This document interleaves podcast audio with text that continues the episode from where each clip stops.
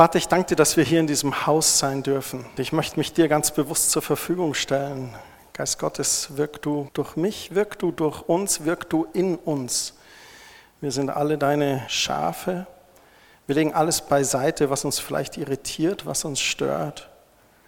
Wir legen unseren Stolz beiseite. Wir legen unseren Frust, unsere Trauer vielleicht beiseite. Wir wollen von dir empfangen heute. Amen. Ich habe hier ein kleines Wortspiel auf dem Beamer. Da sind Buchstabenwürfel und das erste Wort, was mit dem oberen R gebildet wird, heißt Anger. Anger ist Wut oder Zorn. Und er dreht diesen Buchstaben um nach hinten, sodass das L zum Vorschein kommt und aus Anger wird Angel. Also aus dem Wut und Zorn sollte ein Engel werden. Und das ist unser Thema heute, den Riesen Wut besiegen. Wenn du jemanden fragst, ob er schnell wütend wird, dann erhält man ja manchmal oder meistens die Antwort, nein, nein, ich habe meine Wut im Griff, ich schreie meine Kollegen nicht an, ich raste auch nicht zu Hause aus, schreie meine Frau und Kinder niemals an, ich werfe auch keine Sachen durchs Haus. Aber wenn wir ganz ehrlich sind, dann hat jeder von uns mal mit Wut zu tun. Manchmal entsteht die ganz langsam oder über eine Zeit hinweg. Manchmal lauert das auch nur so unter der Oberfläche und dann musst du nur warten auf den Funken, der kommt und entzündet sich das und irgendwas explodiert. Alle Verheirateten grinsen mich gerade an. Ich habe hier ein paar Bilder mitgebracht. Eine ganz typische Situation ist vielleicht das Autofahren. Wer von euch ist denn so ein ganz entspannter Autofahrer, der nie wütend wird? okay, ich sehe Hände. Genau. Beichtgespräch ist heute Abend von 20 bis 20.30 Uhr. Oder hier in der Arbeit mit Kollegen oder vielleicht hat man so einen Chef. Ne? Chefs sind ja Chef, weil sie Dinge durchsetzen können und das bedeutet, dass sie meistens auch ein bisschen Energie haben. Und dann kann das schon mal ein bisschen emotional werden. Oder hier haben wir ein Pärchen, die sich da gegenseitig ankeifen und zornig aufeinander sind, die einfach wütend sind. Jetzt möchte ich auch sagen, Wut ist nicht immer unbedingt falsch. Aber wenn sie unkontrolliert rauskommt oder unangebrucht oder wenn man sie sogar unterdrückt, dann kann die ganz viel Schaden anrichten. Und die Bibel macht uns auch deutlich, dass diese Wut sogar verhindern kann, dass Gott an uns wirkt. Und wenn wir nicht aufpassen, dann kann unsere Wut auch das Leben anderer abfackeln. Also es betrifft nicht nur uns, meistens die anderen, die ja dann unsere Wut abbekommen. Es gibt da zwei Bibelstellen, eine in Kolosser 3, Vers 8. Da schreibt Paulus, jetzt aber legt auch ihr das alles ab. Zorn, Wut, Bosheit, Lästerung, hässliche Redensarten aus eurem Mund also lauter so schreckliche Dinge. Und Paulus schreibt an die Kolosser, legt es ab, lasst es bleiben. Jakobus schreibt in Jakobus 1, Vers 19, denkt daran, liebe Brüder und Schwestern, seid immer sofort bereit, jemandem zuzuhören, aber überlegt genau, bevor ihr selbst redet. Reden ist Silber, Schweigen ist Gold. Zur rechten Zeit das richtige Wort reden ist Platin. Aber hütet euch vor unbeherrschten Zorn. Das heißt, erst Gehirn einschalten und dann Mundwerk öffnen. Ich war in der Grundschule in Heimstetten und die Frau vom Rektor, die äh, vom Herrn Boche, die Frau Boche, die hat das Sekretariat geleitet. Und man kam rein und dann kommt man ja an so einen Tresen meistens und dann, dann war links die Wand und da war dann ein großer Zettel ausgedruckt, der drauf stand, vor Inbetriebnahme des Mundwerks bitte Gehirn einschalten. Das war ihr sehr wichtig. Also es gibt so unkontrollierte Wut, die kann Schaden anrichten. Es gibt aber auch berechtigte Wut. Ich habe schon gesagt, Wut ist nicht unbedingt falsch.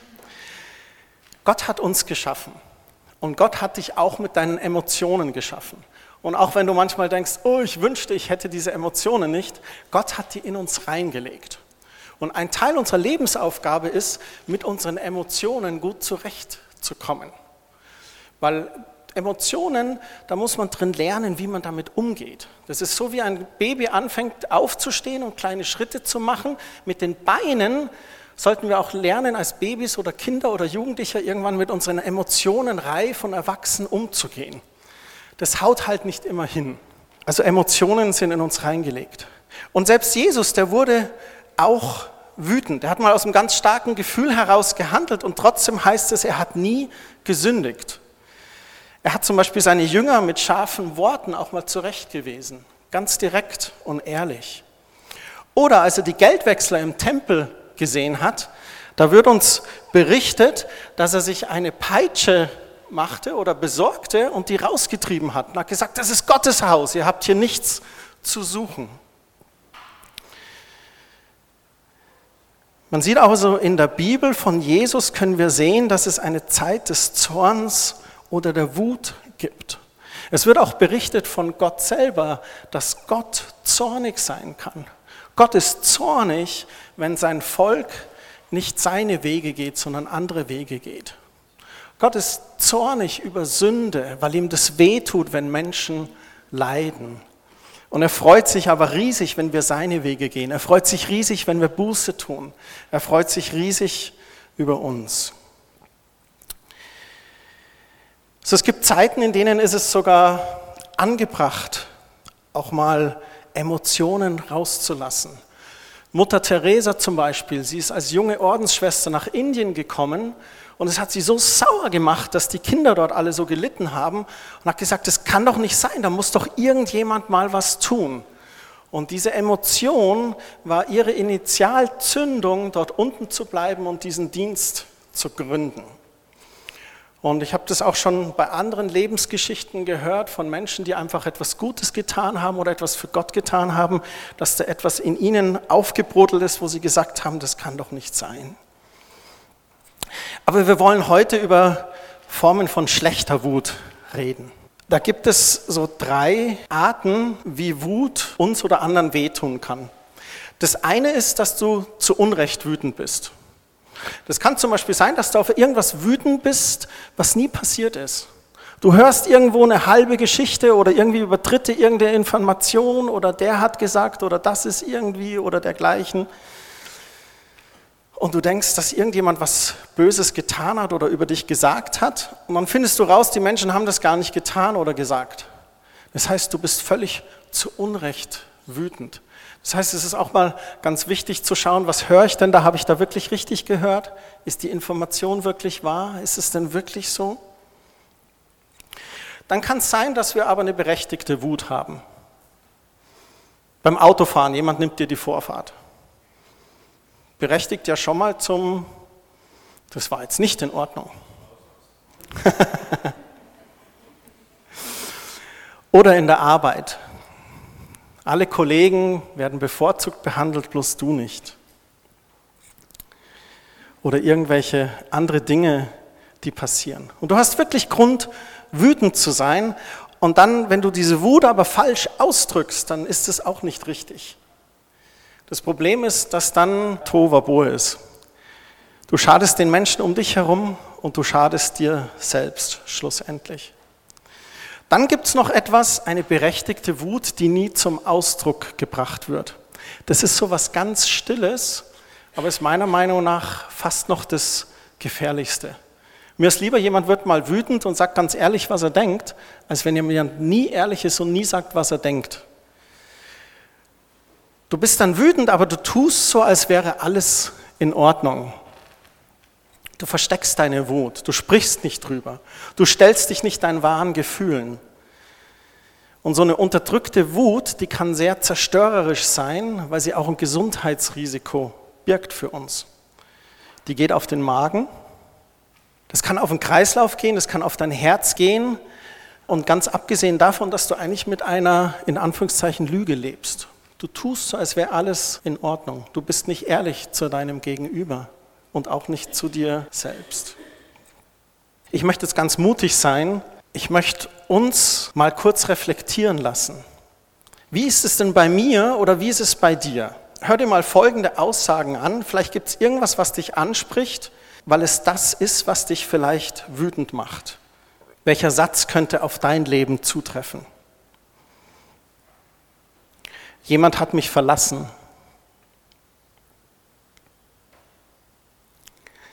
Jemand war nicht an mir interessiert. Ich wurde missbraucht.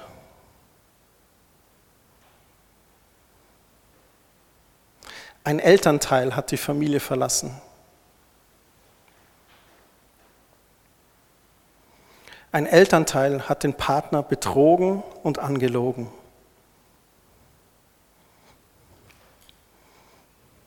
Ich bin wütend, weil mein Vater oder meine Mutter nie genügend Zeit für mich haben.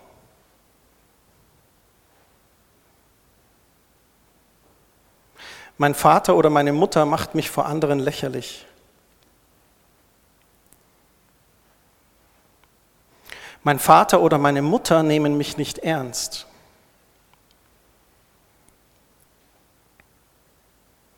Ich bin wütend auf die Firma, wo meine Eltern so viel arbeiten müssen.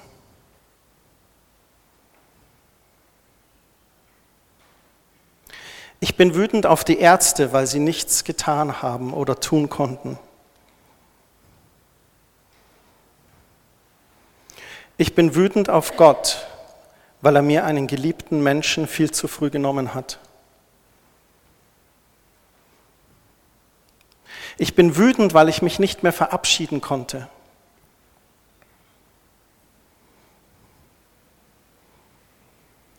Ich bin wütend auf meinen Sohn oder meine Tochter, weil er oder sie die Wahrheit des Evangeliums nicht sehen will und ihr Leben wegwirft. Ich bin wütend auf meine Familie, weil mein Geschwisterkind immer alle Aufmerksamkeit bekommt.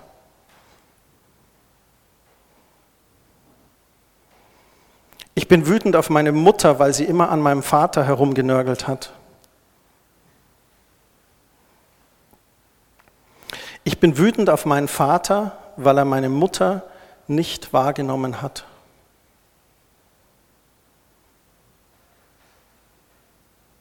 Ich bin wütend wegen all der verletzenden Worte, die mir gesagt wurden. Oder ich bin wütend über die Worte, die ich so gern gehört hätte, aber die nie zu mir gesagt wurden. Ich bin wütend, weil meine Eltern mir nie ein geistliches Vorbild waren. Ich bin wütend, weil meine Eltern mich nie wirklich gewollt haben.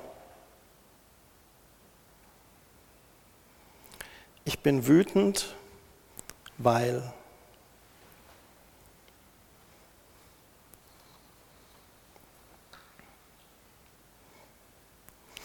Es gibt auch Wut in Davids Geschichte.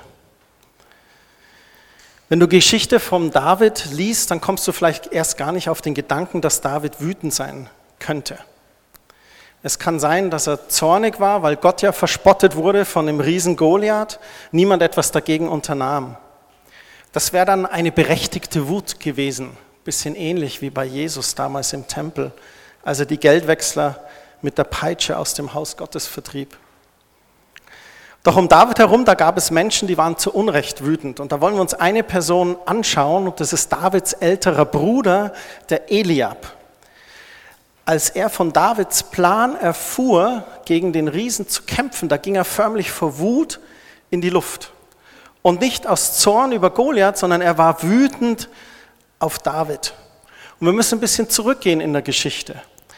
Eliab wusste, dass David etwas Besonderes war. Er hatte gesehen, dass Gott Wohlgefallen an David hatte. David war ja bereits vor seinen Augen schon zum König gesalbt worden. Er hatte einen Löwen und einen Bären getötet und er war wahrscheinlich schon ein sehr begnadeter Musiker und Liederdichter. Er kümmerte sich gut um die Schafe des Vaters, das ernährte die Familie, war eine Einkommensquelle.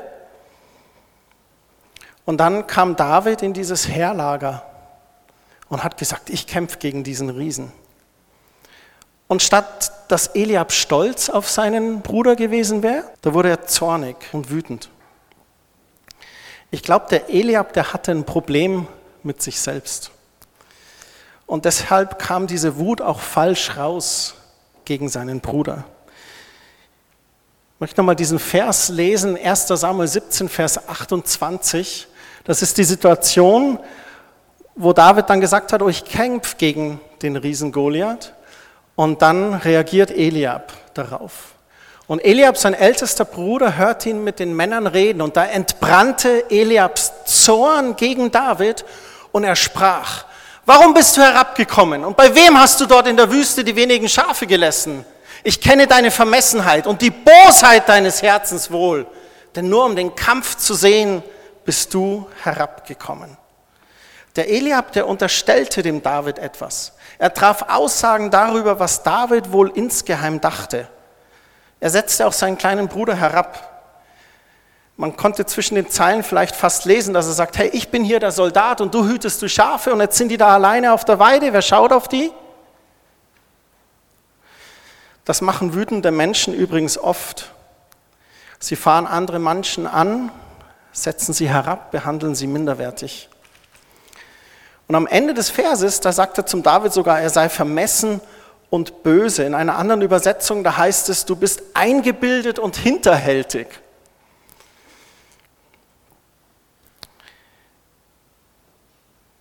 Das ist seltsam, oder? Da kommt der jüngere Bruder und rettet ihn aus der Patsche, statt sich zu freuen, hält er ihm vor, er ist eingebildet und hinterhältig. Immer wenn wir so Anschuldigungen gegen andere vorbringen, dann bewegen wir uns auf sehr gefährlichem Gebiet. Denn wir wissen gar nicht, was wirklich im Herzen eines Menschen vorgeht. Das weiß nur Gott alleine. Wer Rufmord betreibt, indem er Aussagen über die Motive oder Gedanken anderer Menschen trifft, der redet meist von den Motiven und Gedanken seines eigenen Herzens, die er vielleicht verstecken will. Das ist, was ich hier in diesem Vers sehe, was ich da für mich rausgelesen habe. Ich will da auch nicht zu viel hineinlesen, aber Eliab ist hier zornig. Und Eliab stand, als der Prophet kam zu Eliabs Vater, hat gesagt, zeig mir deine Söhne. Da hat er alle angeschaut und auch zum Eliab hat er gesagt, nein, der ist es nicht. Er hat ihm sogar als erstes den Eliab vorgestellt. Und wir gehen jetzt ein Kapitel zurück, 1 Samuel 16, Vers 7 und lesen da mal kurz. Aber der Herr sprach zu Samuel, schau nicht auf sein Aussehen noch auf seinen hohen Wuchs, denn ich habe ihn verworfen. Gott hat Eliab und die anderen verworfen. Er hat gesagt, die sind es nicht, die ich zum König salben will. Und dann heißt es, denn der Herr sieht nicht auf das, worauf der Mensch sieht, denn der Mensch sieht auf das, was vor Augen ist, der Herr aber sieht das Herz an. Offensichtlich hat Gott Eliabs Herz dort schon erkannt und gesehen, was eigentlich vorgeht. Ich glaube, dass vielleicht da schon auch ein kleiner Same von Eifersucht in Eliab reingelegt wurde. Ich meine, es ist schon toll, wenn der Prophet kommt und sagt, ich möchte den neuen König salben und dann stellst du dich in die Reihe und er geht so durch und schaut alle an. Nee, du bist es nicht. Puh, oh. Dann kommt der kleine Bruder, du bist es. Das würde mir sehr, sehr viel abverlangen, da ein reines Herz zu bewahren. Eifersucht ist schwer zu ertragen. Eifersucht bringt uns immer dazu, uns mit anderen zu vergleichen und mit ihnen in Wettstreit zu treten. Eifersucht verhindert auch, dass wir uns selbst und andere annehmen und uns für den anderen freuen. Ich habe einen Spruch aus Sprüche 6, Vers 34. Die Eifersucht versetzt einen Mann in glühenden Zorn und am Tag der Rache wird er nicht schonen. Diese Emotion, die hat schon zu Morden geführt. Kain und Abel ist auch so eine Geschichte. Pure Eifersucht, dieser Mord. Wir dürfen uns nicht miteinander vergleichen, schon gar nicht gegeneinander kämpfen. Wir sollten miteinander feiern, einander ermutigen. Hey, ich freue mich für dich. Oh, das begeistert mich. Oh, super. So viel zu der Geschichte von Eliab. Nun, wie gehen wir mit Wut um? Vielleicht hättest du gern so eine Sofortlösung für Wut, wie mit der Geduld, ne? Herr, mach mich geduldig, aber sofort. Aber echte, dauerhafte Veränderung, die geschieht selten über Nacht. Wir haben das schon gesagt, dass wir in Prozessen sind mit Gott in unserer Jüngerschaft. Wir haben das auch schon beim Riesen Angst gesagt, beim Riesen Ablehnung. Und genauso ist es mit dem Riesen Wut. Und der Schlüssel zu dieser echten und dauerhaften Veränderung in unserem Leben ist ein Einlassen auf diesen Prozess der Veränderung. Und dazu braucht es ein weiches, formbares Herz und offene Augen und Ohren des Herzens. Ich habe hier diese weiße Flagge, die Kerstin auch schon genutzt hat. Und diese weiße Flagge, die symbolisiert im Kampf, ich ergebe mich. Das heißt, ich lege meine Waffen nieder, ich ergebe mich. Aber Kerstin hat es vor ein paar Wochen so schön gesagt, das heißt nicht nur, ich ergebe mich, sondern es heißt, ich vertraue mich dir an. Ich lege meine Waffen ab und gehe erstmal zu Gott. Das heißt, wenn du irgendeine Wut oder irgendeinen Zorn gegen irgendetwas oder irgendjemanden hast, statt diese Wut zu bewässern und zu pflegen, legen wir sie ab am Fuß des Kreuzes. Du kannst Wut entwaffnen. Wenn mich einer fragen würde, wie kann ich Wut entwaffnen, dann ist es, wenn du die Kontrolle abgibst. Alles an Jesus abzugeben enthält ja eine ganz große Kraft. Und Wut in uns zu tragen, macht uns nur scheinbar stark. Bei so berechtigter Wut oder bei Mutter Teresa war das dann so ein bisschen diese Initialzündung. Aber wenn Wut unberechtigt ist oder verletzend oder aus Eifersucht herauskommt, dann macht es nur scheinbar stark. Was es eigentlich mit uns macht, Wut raubt deine Zeit. Ich bin schon einige Abende schlaflos im Bett gelegen, weil ich auf irgendwas wütend war. Wir alle haben diese Situationen. Du bist wütend. Dein Projekt, was in der Arbeit abgelehnt wurde, der Kunde, der dir abspringt, den du eigentlich gehabt hättest, deine Budgetierung, die vielleicht nicht hingehauen hat, dein Mann, der dir seit drei Monaten sagt, ja, ich repariere das. Es gibt immer irgendwelche Dinge. Aber es raubt uns unsere Zeit und dann auch unsere Kraft und unsere gesamte Energie. Und wenn wir die Wut jedoch bei Jesus loswerden, dann steckt darin eine große Kraft. Das heißt, leg deine Wut ab am Kreuz. Geh ganz bewusst damit zu Jesus. Und du kannst ihm das auch klagen. Wenn du die Psalmen liest, da ist so viel Ehrlichkeit drin. Du kannst zu Gott sagen, oh Gott, ich bin so wütend. Aber ich möchte es bei dir rauslassen. Ich möchte dir meine Wut geben. Ich möchte sie nicht auf Menschen richten, sondern ich möchte sie am Kreuz ablegen. Und dann das nächste, wir bitten Gott um Vergebung. Vergebung ist so ein wichtiger Schlüssel im Leben. Das öffnet Gott die Türe, in die Situation hineinzukommen. Denn wir sagen, ich habe es falsch gemacht, bitte hilf mir es richtig zu machen. Epheser Kapitel 4, Verse 25 und 26, da heißt es, belügt einander also nicht länger, sondern sagt die Wahrheit. Wir sind doch als Christen die Glieder eines Leibes der Gemeinde Jesu. Wenn ihr zornig seid, dann ladet nicht Schuld auf euch, indem ihr unversöhnlich bleibt. Lasst die Sonne nicht untergehen, ohne dass ihr einander vergeben habt. Wenn wir die Bibel beim Wort nehmen möchten, dann sollten wir auch heute nicht schlafen gehen, ohne uns vorher aller Wut zu stellen, die wir noch in unserem Herzen haben dann sollten wir den Menschen, der uns Unrecht angetan hat, obwohl er eigentlich Dinge getan hat, den können wir auch Vergebung anbieten und sagen, du, ich war echt wütend auf dich. Wenn wir dem anderen vergeben, dann leugnen wir damit nicht, dass uns Unrecht angetan wurde, aber wir tragen es dem anderen Menschen auch nicht mehr nach. Und Vergebung öffnet die Tür für Gott in die Situation reinzukommen. Und du kannst es einfach in einem einfachen Gebet formulieren. Gott, ich bin wütend, aber durch die Gnade Jesu möchte ich diesem Menschen vergeben. Du hast mir vergeben und ich will ihm vergeben.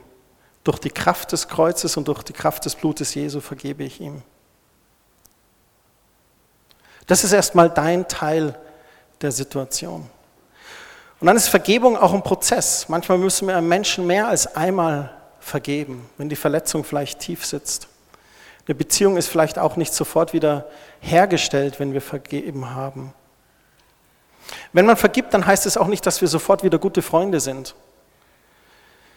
Vielleicht wird es in der Beziehung dann neue, gesunde Grenzen geben, was vollkommen in Ordnung und sehr wichtig ist. Aber vergeben ist wichtig.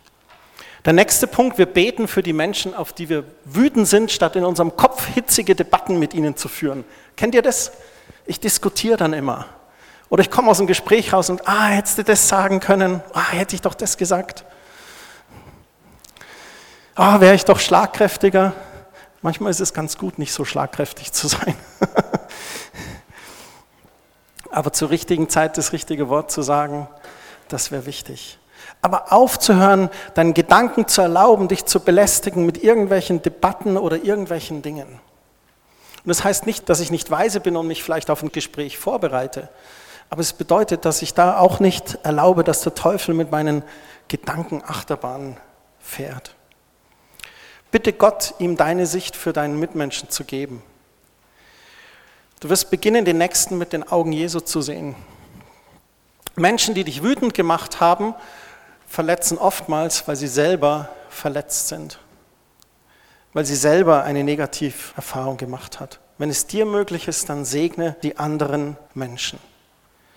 Da braucht es Demut einfach dafür. Und dann wir laden Jesus Christus ein, die völlige Kontrolle über unsere Gedanken und die Herrschaft in unserem Herzen zu übernehmen. Paulus hat es ja geschrieben im zweiten Korintherbrief Kapitel 10. Wir sind zwar Menschen aus Fleisch gemacht, aber hier auf Erden sollten wir nicht im Fleische handeln, das heißt fleischlich agieren. Nicht mehr Auge um Auge, Zahn um Zahn, sondern eine andere Ansprache an Konflikte oder Probleme. Er schreibt dann weiter, die Waffen unseres Kampfes, in dem wir sind, die sind nicht fleischlich, sondern mächtig durch Gott zur Zerstörungen von Festungen. Von was spricht er hier? Von Gedankengebäuden, meiner Meinung nach. Weil im Vers 5 heißt es dann weiter, so dass wir Vernunftschlüsse oder Gedanken zerstören und jede Höhe, die sich die, gegen die Erkenntnis Gottes erhebt und jeden Gedanken gefangen nehmen zum Gehorsam gegen Christus. 1. Korintherbrief 2,16, da heißt es auch, wir aber haben den Sinn des Christus, schreibt Paulus da. Wir haben Christi Sinn. Und das Wort für Sinn, was dort benutzt wird, das heißt Denkart, Gesinnung oder Absicht.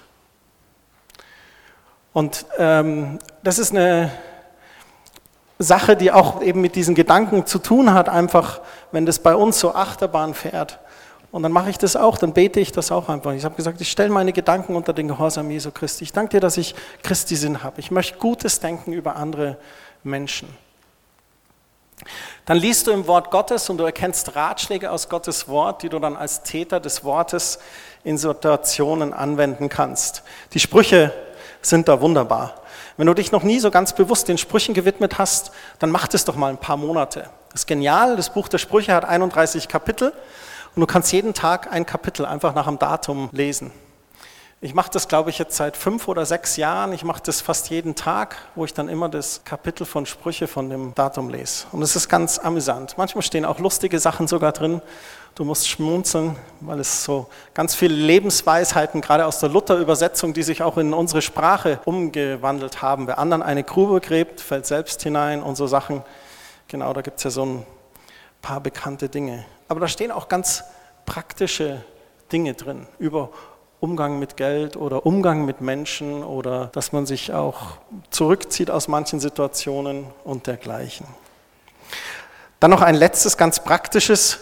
Wut erzeugt Energie in uns, die wir manchmal auch ganz natürlich loswerden müssen. So wie die positive Wut Jesus Ansporn zu einer Reaktion gab, erzeugt jede Art von Wut eine gewisse Energie in uns. Der Klassiker, den Therapeuten vorschlagen, ist mit Fäusten auf ein Kissen auf deinem Bett einzuhämmern. Oder sich Boxhandschuhe anzuziehen und auf den Sandsack einzuschlagen. Schlecht wird es, wenn wir uns beim Sandsack eine Person vorstellen, auf die wir einschlagen. Oder bei dem Kissen. Weil dann steigerst du deine Wut eigentlich noch. Das wäre sehr kontraproduktiv, das würde die Wut nur noch mehr schüren. Deswegen ist ein besseres Ventil sämtliche Ausdauersportarten laufen gehen, Fahrrad fahren oder schwimmen gehen und da wird dein Kopf dann wieder klarer. Als ich in einer Krise in meinem Leben war, dann bin ich abends immer ganz viel spazieren gegangen. Raus an die frische Luft, in die Natur, raus spazieren und beten. Und Kerstin wusste dann schon auch Bescheid und hat mir die Zeit auch gelassen. Und das war sehr, sehr gut. Das war für mich einfach ein Ventil. Ich weiß nicht, was deins vielleicht sein könnte. Aber das sind einfach so ein paar Gedanken oder Tipps zur Wut. Also wie gesagt, Gott hat Emotionen in uns geschaffen, uns die geschenkt. Wichtig ist, dass wir lernen, damit richtig und gut umzugehen. Es gibt berechtigte Wut und es gibt auch unberechtigte Wut. Und da müssen wir schauen, was das in uns ist. Wir müssen es irgendwie rauslassen. Die Schritte, wie wir das tun können, habe ich euch gezeigt. Ihr könnt es auch dann morgen nochmal auf der Website nachlesen. Da sind ja immer die Notizen und die MP3. Ich wollte das nur kurz betonen. Vielleicht sitzt du hier heute und sagst, aber mein Wut ist berechtigt. Mir wurde wirklich wehgetan und ich konnte nichts dafür. Ich bin eigentlich die Unschuldige dabei. Und dann denken wir, okay Gott, da muss eine andere Plan geben für die Unschuldigen, die richtig so wütend sind, die verletzt sind, da muss da andere Plan hat. Und Gott hat keine andere Plan. Er sagt genau das, was eigentlich die Schritte, was Christian vorgegeben haben, zu tun. Genau derselbe Prozess, ob du selber Anteil hattest an einem Streit oder eine Ungerechtigkeit oder auch nicht. Du musst trotzdem diese Wege innerlich gehen mit Gott. Du musst lernen, Dinge loszulassen. Du musst lernen, dein Wut bei ihm liegen bleiben zu lassen, bevor du jemand anderen wehtust mit deinem Wut. Du musst auch lernen, in sein Wort zu lesen und zu begreifen, er versteht mich. Und er ist derjenige, der souverän mit meiner Ungerechtigkeit umgehen kann. Und das Tolle ist, und das beruhigt mich immer, Gott kämpft für mich der kämpft für mich. Und er tut es genauso für dich. Und Christian hat das schon erwähnt, aber ich möchte das heute betonen, weil ich sitze manchmal in solche Predigen und sagen, ja, aber. Ich bin da sehr ungerecht behandelt worden. Ich bin eigentlich unschuldig. Und Gott sagt ganz deutlich, trotzdem sollst du diese Schritte gehen, damit du Erlösung erlebst und Freiheit erlebst. Das ist eine gute Überleitung zu meinem Schlusspunkt. Wir haben jetzt das alles durchgesprochen. Und trotzdem, wie Kerstin gesagt haben, wir wollen Gerechtigkeit. Und es ist für uns total wichtig, dass du Gott vertraust, dass er für dich Gerechtigkeit schaffen wird. Wir wollen Dinge gern selbst in die Hand nehmen, aber Gott sagt, dass er derjenige ist, der alles Unrecht rächen wird. Wenn wir versuchen, uns selbst zu rächen, dann bringt es nur Schaden. Es kann sein, dass wir bitterer werden, noch zerbrochener, als wir schon sind. Oftmals kannst du die Umstände auch gar nicht ändern und du kannst auch die Herzen von Menschen gar nicht ändern. Die meisten Situationen, wo ich wütend war, war, weil Menschen sich einfach falsch verhalten haben. Aber ich kann Menschen nicht ändern. Ich kann zu Gott gehen und an Gott vertrauen, dass er dir Gerechtigkeit schaffen wird. Und Gott wird auch ein, oftmals einen Weg finden für ein klärendes Gespräch, vielleicht eine offene Konfrontation, vielleicht geschieht auch eine Wiedergutmachung. Aber es ist ganz wichtig, dass wir das bei Gott ablegen. Und Römerbrief Kapitel 12, da heißt es, segnet die euch verfolgen segnet und flucht nicht. Vergeltet niemand Böses mit Bösem, seid auf das bedacht, was in den Augen aller Menschen gut ist. Ist es möglich, so viel an euch liegt, so haltet mit allen Menschen Frieden. Ihr wisst, wer diese Worte geschrieben hat, Paulus. Und Paulus hat diese Worte am Ende seines Lebens geschrieben aus dem Gefängnis. Der Mann, der eine Steinigung überlebt hat, mehrere Male im Gefängnis, dreimal zu Stockschlägen verurteilt, fünfmal ausgepeitscht, knapp überlebt und trotzdem schreit er nicht nach Rache. Er ruft zum Frieden auf. Und dieser Paulus hatte eigentlich allen Grund, wütend zu sein. Es gab letztes Jahr einen sehr guten Film, Paulus, der Apostel Christi. Die Handlung ist hauptsächlich in der Zeit, wo Paulus eben gerade im Gefängnis war und diesen Brief geschrieben hat. Es lohnt sich, den anzusehen. Und obwohl er allen Grund hätte, wütend zu sein, kommen diese Worte von ihm. Ich glaube, das war, weil er wusste, er konnte auf Gott vertrauen. Er hat gesagt, ich widme eh mein Leben dem Evangelium, aber er vertraut auch auf Gott, dass Gott ein gerechter Gott ist. Wir wollen jetzt abschließend noch ein Lied singen, Healer. Und da heißt es, du hältst mich jeden Moment meines Lebens und du beruhigst meine stürmische See. Du gehst mit mir durchs Feuer, du heilst all meine Krankheit. Ich vertraue auf dich, ich vertraue auf dich. Ich glaube, du bist mein Heiland. Ich glaube, du bist alles, was ich brauche. Ich glaube, du teilst mir zu, was für mich ist. Und ich glaube, dass du mehr als genug bist für mich. Und ich weiß nicht, ob das vielleicht was heute in dir hochgebracht hat. Wenn es was hochgebracht hat, dann sag nicht, oh, ich wünschte, Christian, du hättest nicht vorhin diese Fragen zum Reflektieren vorgestellt. Was ist denn das für ein Gottesdienst hier? Negative Emotionen hochschüren. Ich habe keine negativen Emotionen hochgeschürt. Ich habe euch gebeten, zu reflektieren über Dinge, die du vielleicht begraben hast und die endlich mal mit Gott verarbeitet werden müssen. Um Gott die Möglichkeit zu geben, da einfach zu wirken.